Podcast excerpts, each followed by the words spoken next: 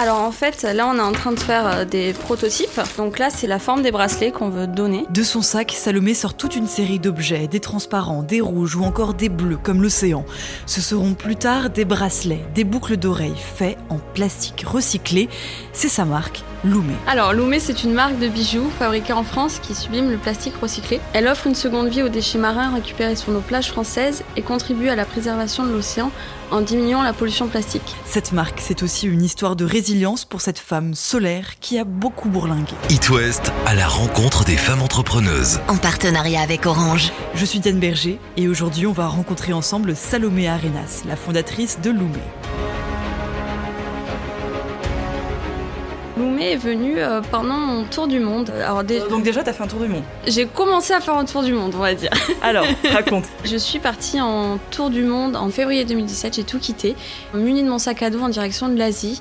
Et c'est après quelques mois passés euh, là-bas que j'ai pu constater l'ampleur de la pollution plastique dans les océans et sur les plages. J'ai commencé à mener des actions, mais toute seule, enfin c'est très compliqué de changer les choses. Et j'ai eu d'abord une première idée de euh, création de marque. J'ai décidé de mettre entre parenthèses mon tour du monde, mon voyage, et je suis rentrée en France en 2018. Euh, Pendant plus d'un an, j'ai essayé de créer cette marque-là qui malheureusement n'a pas abouti faute de partenariat. Donc je suis repartie voyager. Et donc l'année dernière, euh, par rapport à la crise sanitaire, je suis rentrée et je me suis dit que puisque je ne pouvais plus voyager, autant consacrer ce temps à refaire un nouveau projet pour dépolluer les océans. J'ai pas demandé dans le détail, t'es allée où en fait? J'ai fait pratiquement tous les pays de l'Asie du Sud-Est et là j'étais en train de passer en Océanie. Donc j'étais en train de continuer mon, petit tour. Le petit tour quand il y a le petit confinement qui est arrivé, qui a légèrement perturbé le truc. Mais c'est pas grave, enfin, il y a beaucoup de personnes qui n'étaient pas bien par rapport à ce confinement, etc. Moi, j'ai vu une opportunité. Pour moi, il n'y a pas d'hasard dans la vie. Ce confinement et le fait que je ne puisse plus voyager à l'heure actuelle, c'est pour me dire, bah, c'est ton moment, c'est le moment de créer ta marque.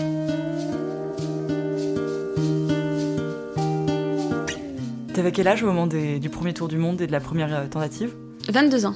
Tes parents, quand tu leur as dit j'ai 22 ans déjà, je fais par faire un tour du monde. Ensuite, tu leur as dit j'arrête le tour du monde pour lancer une marque, puis je repars, puis je relance la marque. Comment est-ce qu'ils ont réagi? Par rapport à tous ces projets-là Parce qu'à 22 ans, tu étais encore super jeune. Ah alors ma mère n'était pas très contente puisque je travaillais à ce moment-là à Sephora. Je commençais à évoluer pour devenir manager, je montais en compétences et du coup ma mère m'avait fortement conseillé de devenir manager avant de partir faire le tour du monde. Mais j'ai quand même fait et au final maintenant elle me dit que c'est la meilleure chose euh, que j'ai faite. Puis en plus elle m'a rejoint euh, plusieurs fois euh, dans les pays où j'étais et du coup elle a pu vivre ce que j'ai vécu donc j'en suis très heureuse et puis maintenant elle m'encourage à fond. C'était quoi ta première grande victoire avec Loumé?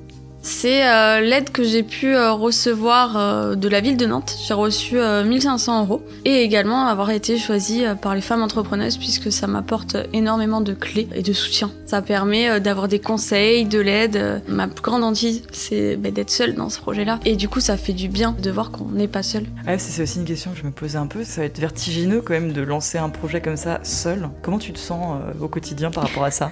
C'est les montagnes russes. ouais. ouais. Ah oui, oui. Il y a des des jours où je vais très bien et des jours où ça va pas du tout. Mais bon. Et comment on fait pour remonter justement euh Mais j'ai la chance d'avoir euh, mon colocataire qui me soutient et quand ça va pas, j'essaye d'aller voir l'océan. C'est ma bouffée d'air. Quand ça va pas et que je revois l'océan, je me dis que euh, ce projet-là, je le monte pour ça. C'est comme si je voyais trouble pendant la semaine et quand je vais voir l'océan, je me dis bah oui, en fait, tu le fais pour ça. Pendant des années, il y avait un peu cette idée que le monde de l'entrepreneuriat, des startups, des jeunes entrepreneurs et tout, c'était un monde un peu de requins qui était là pour l'argent. Et toi, tu es là avec un projet super écolo, mm. un projet fondé sur justement une volonté de changer les choses. Est-ce que tu as l'impression d'être une minorité dans le monde des petites entreprises, des jeunes entrepreneurs? Ah oui, bien sûr. Et même dans le monde dans lequel je travaille, enfin le plastique, je m'aperçois qu'en fait, il y a quand même des requins. Même si on a le même but de préserver euh, les océans et de réduire la pollution plastique dans les océans et sur la Terre, il y a des personnes qui font ça pour argent. Et après, oui, quand on monte une entreprise, d'abord, il faut penser à l'argent. Mais il n'y a pas que ça, c'est pas la première conviction. Et je me suis vraiment rendu compte qu'il y a pas mal de gens, même dans ce domaine-là, qui n'aident pas en fait. Aujourd'hui, en tant que femme dans le monde de l'entrepreneuriat, hmm. comment tu te sens?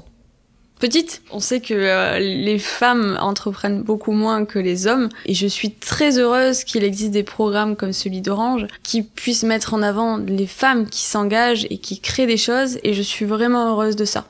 De dire qu'on a notre place et qu'on fait des choses très bien. Et si tu veux choisir un mot pour te définir? On m'a souvent qualifiée de solaire. Ouais, j'étais en train de me faire cette réflexion pendant le podcast. J'étais là, cette fille, si elle me dit soleil, c'est bon, je valide. Ok, mais voilà. voilà, on me, on me, définit comme ça et je pense que ouais. Un soleil avec de la mer. Voilà, pour les deux. Alors, la marque de Salomé est encore à ses débuts, il n'y a pas encore de site officiel, mais elle a prévu de développer sa présence sur les réseaux sociaux à partir de l'été 2021. À la rencontre des femmes entrepreneuses, une série de podcasts originaux Paris Ouest en partenariat avec Orange.